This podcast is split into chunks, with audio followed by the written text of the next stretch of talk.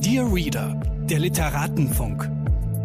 Eine Kooperation von pict.de und Detektor FM. Herzlich willkommen. Mein Name ist Mascha Jakobs und ich spreche in diesem Podcast mit Autorinnen und Viellesern über ihre Lesebiografie. Darüber, wie das Lesen ihr Schreiben bestimmt, wie sie ihr Bücherregal organisieren und was sie am liebsten lesen.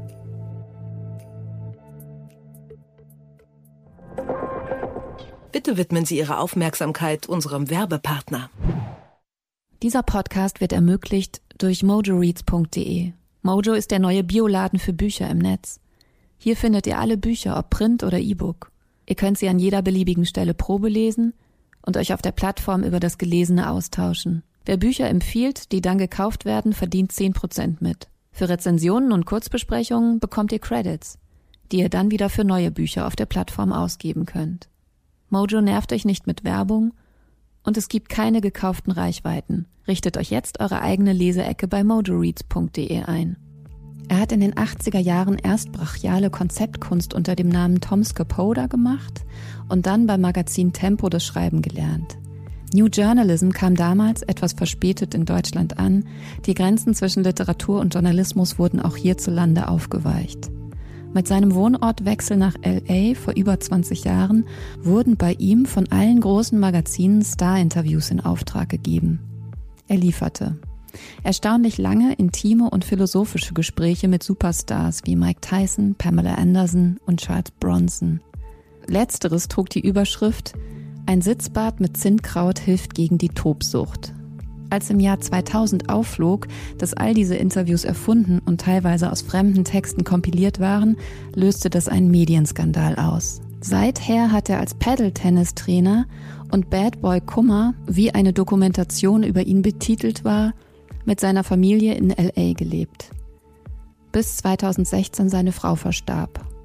Mit Nina und Tom, einem autofiktionalen Roman über das Leben und Sterben seiner großen Liebe, 2017 bei Aufbau erschienen, ist er als Autor zurück in den deutschsprachigen Raum gekehrt. Er lebt mit seinem jüngsten Sohn in Bern und schreibt an seinem neuen Roman. Mein Gast ist Tom Krummer. Hallo, herzlich willkommen. Ich Hallo, freue mich sehr. Ich freue mich auch. Magst du eigentlich Interviews, Tom? Also die spontane Texterzeugung, die wir jetzt hier versuchen? Eigentlich als Form finde ich sie nicht besonders spannend, ja. Ähm, es ist mir, wie man weiß, äh, es ist mir zu, eine zu künstliche Situation. Ich meine, das, was wir jetzt machen, das hat was wunderbar. Es ist so fast intim, schön zusammen zu sein, sich zu sehen. Aber ähm, in meinem Fall ging es sehr oft um die Form ja, des Interviews, wie man sie dann in äh, in eine Form bringt, dass sie äh, auch lesbar ist und dass sie spannend ist und so weiter. Und ich glaube, da macht man sich was vor, dass ein Gespräch, das man mit jemandem führt, dass das auch lesbar ist ja, und wirklich unterhaltsam. Ein Interview braucht immer eine Behandlung, ja, eine dramaturgische oder auch noch viel weiter. Ja.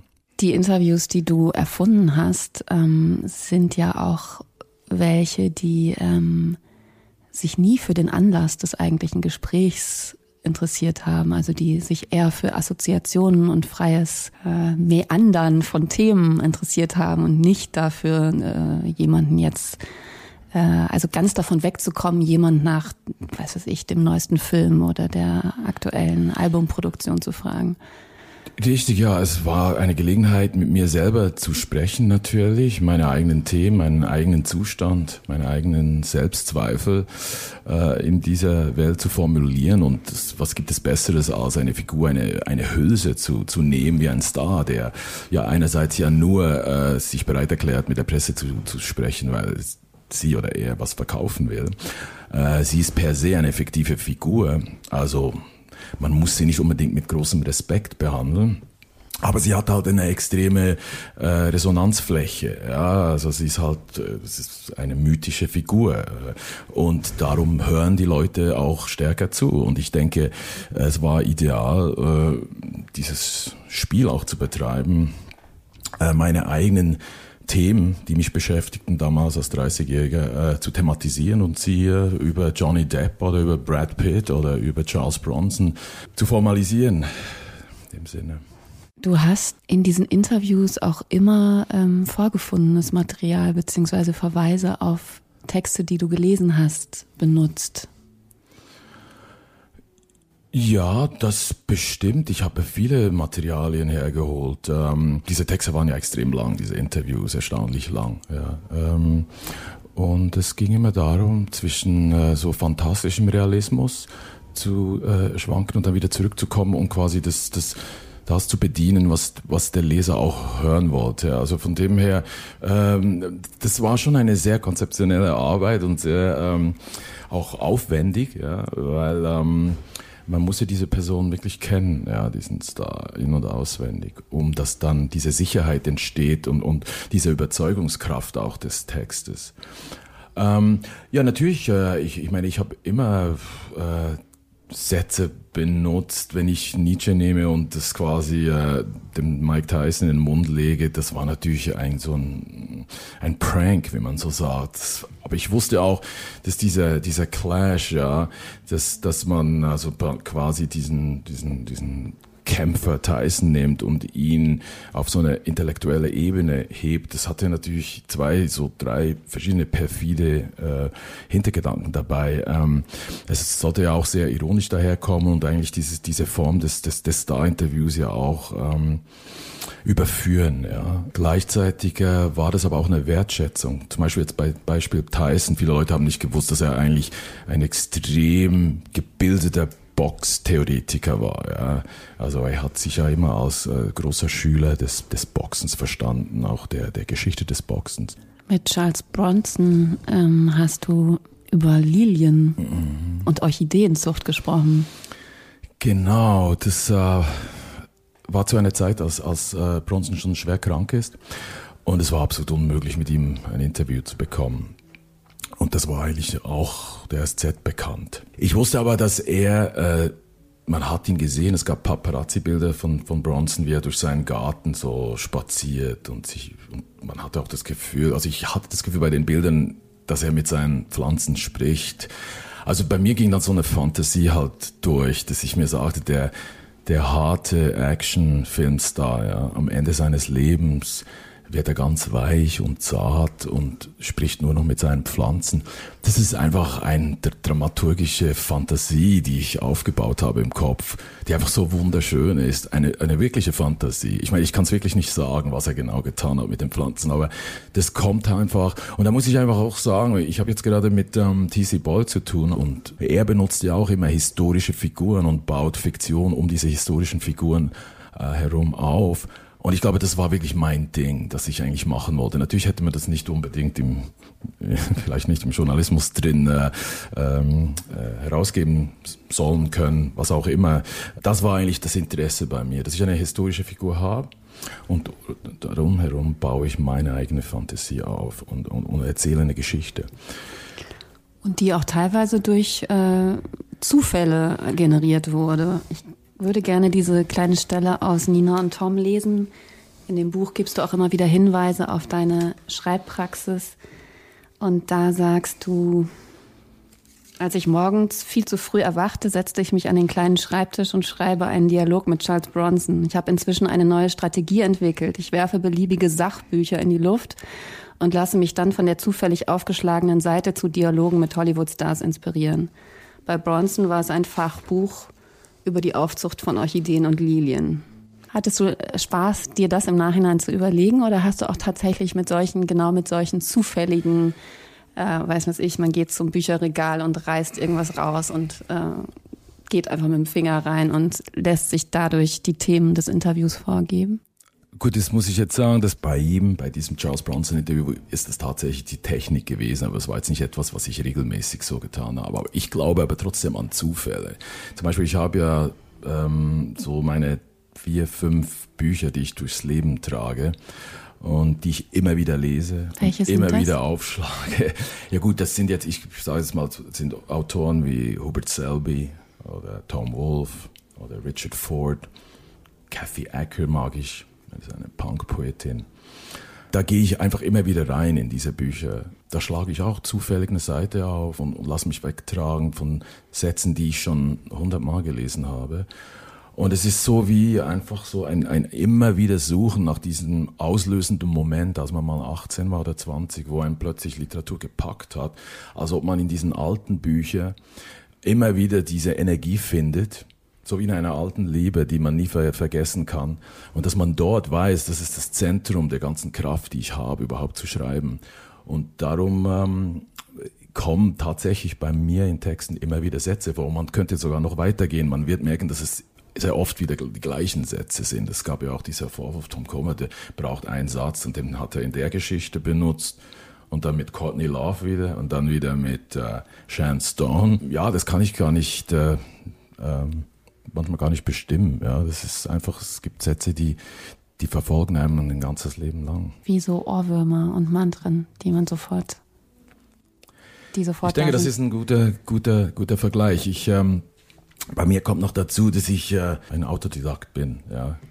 Also diese Überwindung, überhaupt mal ein Buch zu schreiben oder Texte zu schreiben, das ist ja eigentlich eine große Überwindung. Also sich selber zu getrauen zu schreiben.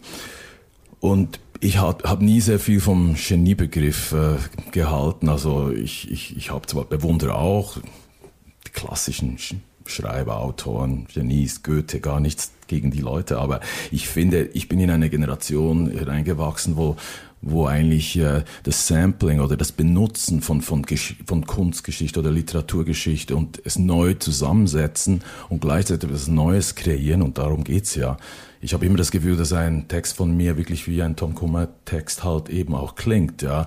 Äh, und, und das ist ja entscheidend. Und wenn ich als Trittbrett oder so als kleine, ähm, ja, kleine Arbeitshilfe vielleicht mal einen Satz brauche, so quasi einfach als Einstieg, ja, um dann wirklich loszulegen, dann sehe ich daran, darin keine Probleme. Wie organisierst du das, was du, was für dich wichtig ist? Also das Gelesene, was dann vielleicht nochmal vorkommt? Also schreibst du es in, machst du Anmerkungen in den Büchern oder hast du kleine Bücher, in denen du das abschreibst? Oder? Nein, also so gut organisiert bin ich nicht. Also das ist für mich eher so im, im, im, Chaos-System drin. Ich, äh, ich, ich, ich gehe einfach immer wieder neu an das alte Buch ran. Ja. Also ich finde eben Unterstreichen von Sätzen, das ist mir zu, zu präzise schon. Das ist mir, äh, äh, stört mich eigentlich. Ja. Habe ich ganz früher gemacht, wo man das notiert hat, wo man gesagt hat, oh wow, was für ein Satz, den muss ich mir merken. Aber ich habe dann auf Dauer gemerkt, dass das, das Interessante ist, dass das Buch quasi immer wieder neu entdeckt, also jeden Tag. Ja. Und man in den Zufall, den Zufall spielen, spielen lässt. Aber wie gesagt, es hat auch sehr viel mit meinem, äh, meiner Tendenz, dass ich zum Beispiel, ich höre immer Musik, wenn ich, äh, wenn ich äh, Bücher schreibe oder Texte schreibe. Also Musik ist zum Beispiel ganz entscheidend, auch als Stimulanz. Einfach die experimentelle Industrial Noise Musik, die war für mich, für meine Texte wirklich wichtig, muss ich sagen. Und die habe ich dann wirklich endlos, so wirklich ganz monoton, permanent immer wieder gehört. Okay, das heißt, es gibt ein paar Alben und ein paar Bücher, die du dein ganzes Leben immer wieder liest und kann man auch sagen, immer wieder neu liest und hörst? Es kommt manchmal darauf an, was man gerade schreiben will. Wenn es um Gewalt geht, dann ist sicher Hubert Selby immer wieder ein extrem guter gute, äh, Autor, um, um einem in Stimmung zu bringen. Landschaftsbeschreibung finde ich die von Richard Ford die, die wunderbarsten. Richard Ford, der amerikanische Autor, ähm, der wirklich die besten äh, Beschreibungen von, von, von Landschaften geliefert hat, äh, die ich jemals gelesen habe. Ähm, da gibt's Autoren, die die die die Apokalypse beherrschen. Dann gibt's die den den Social Realism von einem Carver oder so. Ich meine, ich sage einfach, das sind du brauchst nicht so viele mehr Bücher. Die Leute sind einfach so gut. Das sind deine ja, das sind, werden deine Freunde, deine Begleiter, deine beste Droge. Von denen gehst du nie weg. Es ist auch eine, gibt es auch sowas wie eine literarische Hausapotheke?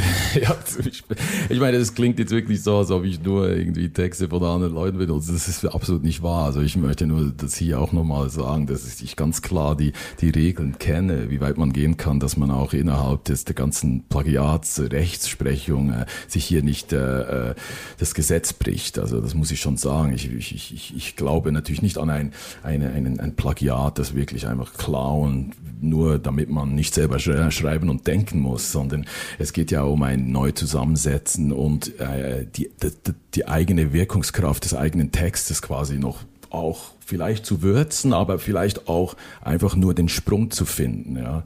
Ähm, ich äh, äh, sehe schon ganz klar, und das hat ja auch eigentlich Nina und Tom das Buch bewiesen, was ich wirklich für eine Wirkung erzeugen will, eine komprimierte Form von, von Leidenschaft, äh, dass ich das wirklich beherrsche und ähm, dass es ähm, eigentlich unbedeutend ist gewissen Sinn, rein, rein literarisch, dass ich vielleicht ein, zwei Sätze äh, äh, benutze von anderen Autoren. Gibt es so bestimmte Leseinteressen? Also hast du als Kind viel gelesen und gibt es bestimmte Genres oder Sachen, die du damals gelesen hast, die heute auch immer noch eine Rolle für dich spielen? Nein, ich glaube, ich komme wirklich vom, vom Film. Ähm, ich war einfach immer, grundsätzlich wollte ich schreiben, weil ich nicht Filme machen konnte. Also das war schon so ein filmisches Schreiben. Ich war auch extrem äh, äh, beeinflusst von, von Filmkritiken und später dann von Literaturkritiken. Das äh, hat mich sehr viel mehr eigentlich fasziniert als Literatur zu Beginn. Es dauerte eine Weile, bis ich eben dann auf Autoren wie Tom Wolfe stieß oder Hubert Selby. Hubert Selby war das gewalttätigste, was ich je gelesen habe. Und das habe ich bewundert, dass man so schreiben kann, dass man so einen Schock auslösen kann mit Sprache. Weil ich dachte immer, das ist eigentlich nur möglich durch einen Film oder so. Aber äh, Selby hat mir so als 17-, 18-Jähriger gezeigt, shit, ja, das geht echt unter die Haut. Wer hat dir das damals gezeigt? Also wie bist du auf die Bücher gekommen? Ja, Selby war ja quasi sogar in den 60er Jahren ja noch verboten, ja, zum Teil. Ähm, ich glaube, ich muss da, äh, ich habe einen Freund gehabt, der ähm, kannte sich aus. Ich glaube, der hat mir was rübergeschoben, war sehr viel älter als ich. Und das war ein glücklicher Umstand. Ja. Und der war auch sehr stark in, in amerikanische Literatur äh, äh, verliebt. Und ich, ich muss sagen, ich habe eigentlich nur amerikanische Autoren gelesen. Die waren für mich auch diejenigen, die mir am stärksten an den Film rankamen oder auch schneller. Sie schrieben einfach kürzere Sätze. Es war ein, ein höherer Rhythmus da bei amerikanischen Autoren. Äh, deutsche Literatur damals damals hat mich immer an meine schreckliche Schulzeit erinnert und hat mich abgeturnt. Ja, da, da hab ich, gut, ich habe Brinkmann damals noch nicht gekannt oder Jörg Fauser oder es gab natürlich super deutsche Autoren. Ich meine, als dann Reinhard Götz kam, so, dann glaube ich, mit Götz habe ich zum ersten Mal richtig Deutsch, einen deutschen Autor so richtig verschlungen. Ja. Sein erstes Buch, Ehre, glaube ich, war es. Aber vorher muss ich sagen, einfach amerikanische Autoren. Klar kam dann das Ereignis mit Hunter S. Thompson, wo man plötzlich einen Autor hat, der wirklich auch eine höhere Bewusstseinsebene irgendwie reinbringt in, in seine Texte und besonders als Journalist galt. Das war natürlich schon der Auslöser, dass man das Gefühl hatte, wow, man kann sich ja trotzdem Journalist nennen, weil eigentlich ist der Titel Journalist, das war für mich das allerletzte damals. Also ich fand einfach Journalisten, das sind irgendwelche Faktenhuber, Deppen, ja. Aber kam Hunter S. Thompson und nannte sich New Journalist und dachte, okay, vielleicht ist da wirklich was drin in dieser, in diesem Genre, ja.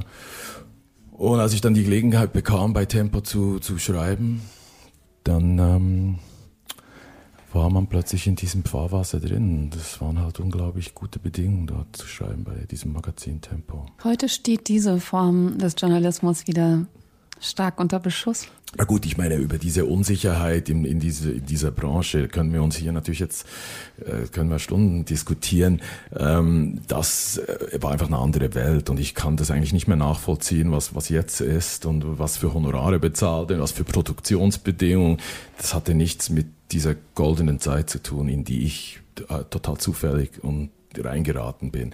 Und es ist manchmal natürlich schwierig, äh, jungen Leuten das zu erklären, was, was das war, ja, wenn man drei Wochen irgendwie nach Bolivien geschickt wird und äh, mit einer Fotografin aus New York dort arbeitet und einfach rumhängt. Das hat sowas, das ist wirklich wie so ein Trip, ja. Mit der Auflage, hey, erzähl einfach, erzähl uns eine Abenteuergeschichte. Die Leute wollen was ganz Aufregendes lesen. Und da wird die Faktensuche natürlich äh, sekundär, weil die Qualität, die so ein Text haben soll, die steckt einfach in mir, in meiner eigenen Kreativität. Und das war eigentlich von Anfang an klar, dass ich durch diese Bedingungen auch natürlich verdorben worden bin, ja, und eigentlich gedacht habe, man kann noch viel extremer schreiben und kann noch diesen ganzen, diese Form der Reportage, die kann man zu Kurzgeschichte, zu, ja, zum Romanmäßigen ja, verändern. Für mich war auch die, die Form äh, Interview äh, spannend und neu, weil ich einen völlig neuen Rhythmus erzeugen musste. Frage, Antwort, Frage, Antwort. Das war ganz neu. Ich habe nie was mit Dialogen zu tun gehabt. Meine ganzen Reportagen, da gibt's kaum mal einen Dialog. Und plötzlich ist der Dialog und finde ich plötzlich spannend. Ja. Und hatte ich auch die, also hat sich darüber auch ein Interesse an der Kunstfigur Tom Kummer, also als Fragen, Fragenstellender entwickelt?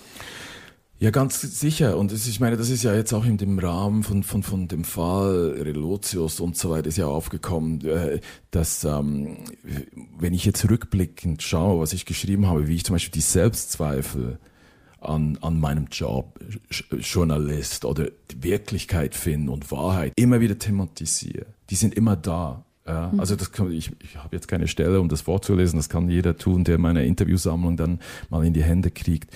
Oder auch in den Reportagen selber ist es ein, ein entscheidendes Thema. Wie erkennen wir, wie, wie transportieren wir Wirklichkeit in ein Medium um? Wie viel, wie viel Wahrheit ist dann noch da? Ja, das ist eine klassische Frage. Ja. Und das hat mich extrem beschäftigt und es ist ja auch Thema meines ähm, ersten Romans, Good Morning Los Angeles. Jetzt hast du gerade aktuell ähm, im Corbinian Verlag Interviews beigesteuert zu einem Bildband von Christian Werner. Los Angeles heißt er. Und ähm, dort sind die Interviews ganz eindeutig als erfunden markiert und dieses Mal sprichst du mit ganz normalen Menschen. Das sind jetzt diese Figuren, die natürlich nie in, in einer Illustrierten erscheinen würden. Das ist eigentlich die Welt, die, die mich am meisten fasziniert hat in diesen 24 Jahren Los Angeles. Ähm, dieser, die untere Seite, das Anti-Los Angeles.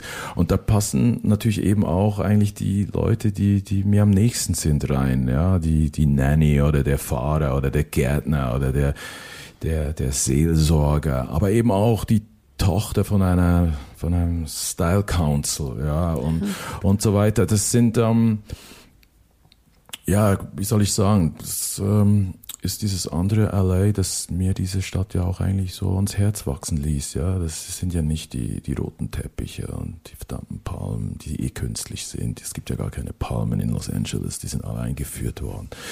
Ich meine, das Faszinierend an LA ist ja das grundsätzliche Betrug. Die Stadt ist ja von, als, als ein Betrug äh, entstanden. Mhm. Ja.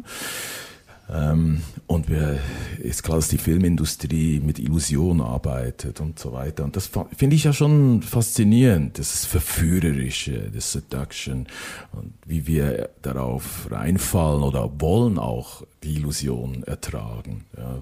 Und gleichzeitig gibt es so eine, eine harte Realität, ja, die Realität der, sagen wir mal, der Einwanderer, der Immigranten, der Homeless People, der Gangs und so weiter. Ich meine, LA ist auch eine brutale, harte Stadt.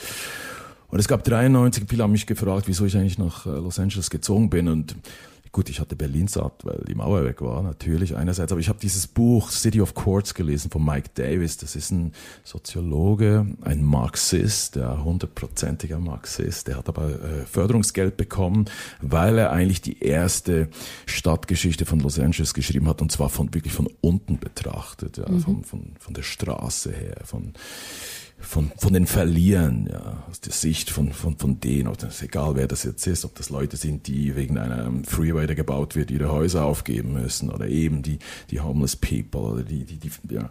Und dieses Buch hat mich extrem beschäftigt und fasziniert und hat dann die Entscheidung nach LA zu ziehen auch erleichtert. Aber das ist natürlich ein radikal anderer Blick auf die Stadt, hat nichts mit Glam zu tun und so weiter.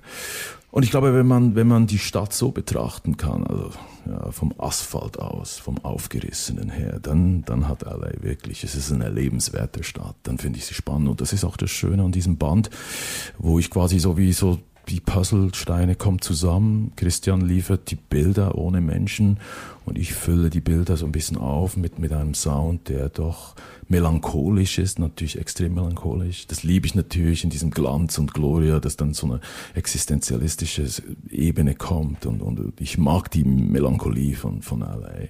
Sammelst du Bücher? Also hast du eine richtige Bibliothek oder wie? Richtig habe ich. Es war eigentlich auch das, äh, Traurigste an meiner Übersiedlung von LA nach in die Schweiz war, dass ich äh, die Hälfte meiner Bücher zurückgelassen habe. Also ich habe sie am Goethe-Institut äh, ge gespendet, die deutschen und die englischen Bücher an eine lokale Bibliothek, die meine Kinder immer auch sehr gut behandelt haben. Ich musste dann das wirklich sortieren, weil ich hatte einen ganz klaren Plan. Wir reisen zu dritt zurück in die Schweiz und benutzen genau sechs Koffer. Okay. Was wirklich auch sehr angenehm ist, weil man einfach mal sich befreit. Cleansing nennt man das im Englischen. also kann ich jedem empfehlen, ist auch das Schöne am Umziehen. Wegschmeißen, sich trennen. Aber natürlich kann man sich nicht von allen Büchern trennen. Und ich hatte einen ganzen Koffer äh, von Büchern, der, die, die mir sehr wichtig sind. Ich hatte dazu schon in Bern, also bei den Eltern von, von, von Nina, hatte ich äh, eine große Bibliothek schon angesammelt, noch aus der Berlin-Zeit. Und ich konnte dann in meiner Wohnung, ich liebe es ja eigentlich, Bücher um mich zu haben, auch ganz einfach aus Style, ja. Und ich habe jetzt, ich lebe so in einer kleinen Miniloft in, in, in, in Bern und ich bin eigentlich eingekreist von Büchern, die habe ich einfach am Boden so aufgestellt, also ohne Büchergestell. Ich finde ganze, das Büchergestell-Ding mag ich gar nicht so. Ich mag eigentlich mehr so einen Boden, so einen, so einen Kranz. Ja. Jetzt gibt es also wieder Vinyl und es gibt wieder viele Bücher bei mir zu Hause. Und ich hoffe, dass sich das weiter durchsetzt bei allen Leuten, dass sie Bücher kaufen und Bücher ausstellen. Ist doch etwas Schönes, oder? Ja.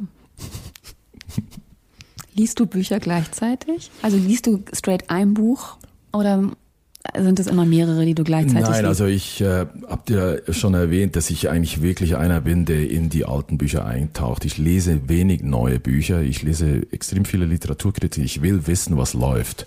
Und äh, ich gehe mir dann sicher im, im, im Buchladen auch mal, setze mich hin, lese rein in ein, ein, ein, ein aktuelles äh, Buch, das angesagt ist. Und ähm, ich kann dir das nicht erklären. Ich glaube, ich, ich, ich, ich bin, ich will in meiner eigenen Welt bleiben äh, und will mich nicht beeinflussen lassen von einem aktuellen Gegenwartsbuch. Ich habe jetzt natürlich T.C. Boyle, äh, das neue äh, Buch Das Licht, äh, äh, gelesen, aber auch das eigentlich den Anfang, bisschen in, in der Mitte und das Ende. Das reicht auch für so ein Gespräch zu führen. Ich ähm, kann dir das nicht genau äh, äh erklären. Ähm, ich, ich bin äh, natürlich interessiert daran, das, das, das Gespür für das Buch zu finden. Aber meine Lieblingsbücher, das sind diejenigen, die ich immer wieder besuche. Und das sind die alten Bücher. Und du hast auch drei ausgesucht, die du uns jetzt vorstellst. Ja, ich lese aus Strahlend schöner Morgen von James Fry. Äh, ist jetzt ein Autor, der, das Buch kam, glaube ich, vor sechs, sieben Jahren raus. Aber es, Frei war einfach, äh, hat das Thema Los Angeles so gut getroffen und dass ich das Buch eigentlich zu meinen äh, Favorites, das passiert nicht oft, aber das gehört jetzt zu meinen Favorite Books, ja, zu diesen Top Ten.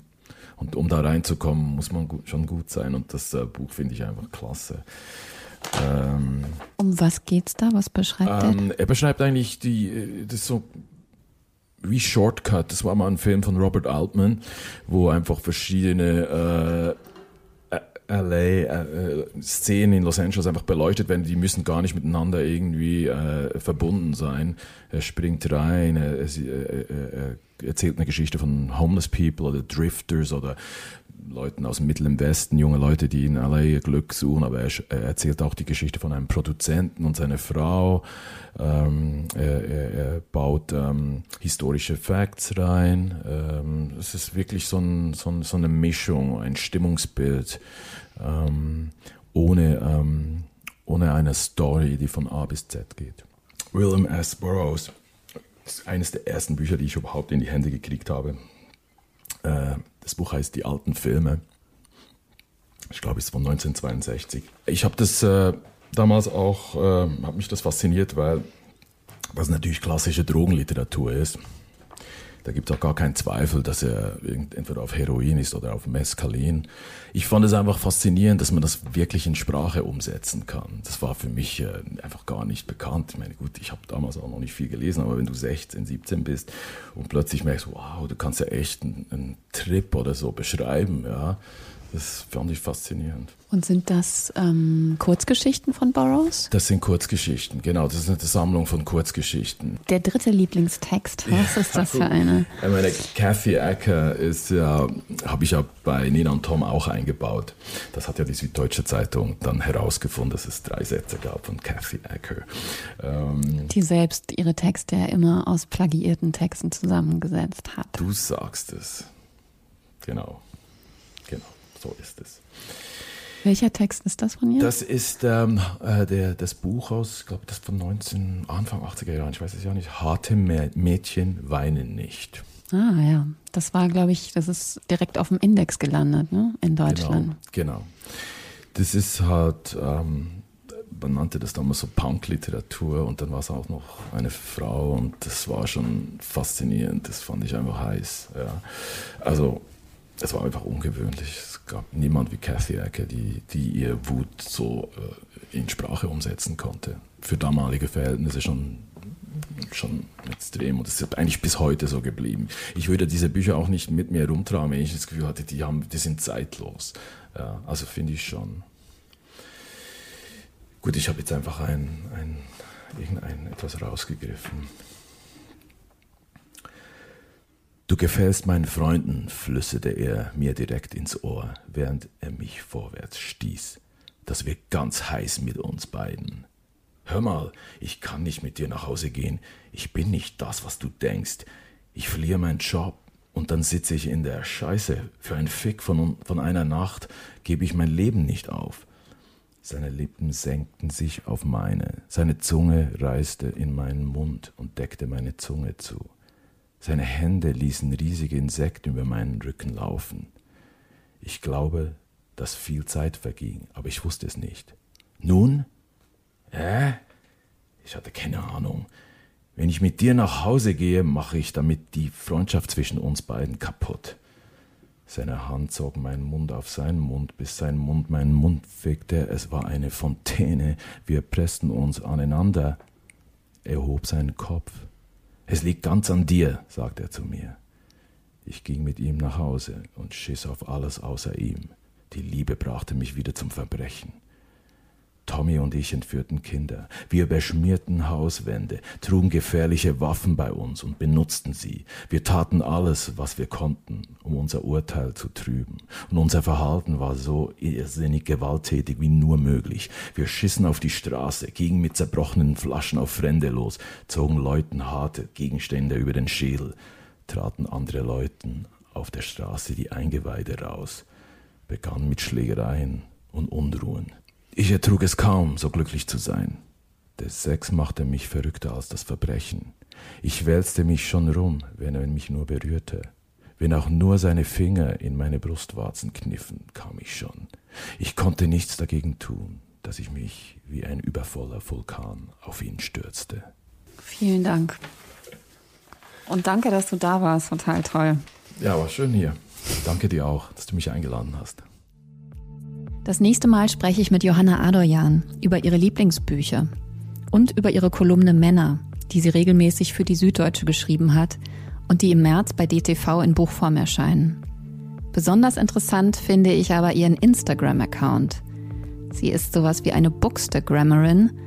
Ihre kleinen, scheinbar anlasslosen Buchbesprechungen sind immer klug, lustig und unterhaltsam. Dear Reader, der Literatenfunk.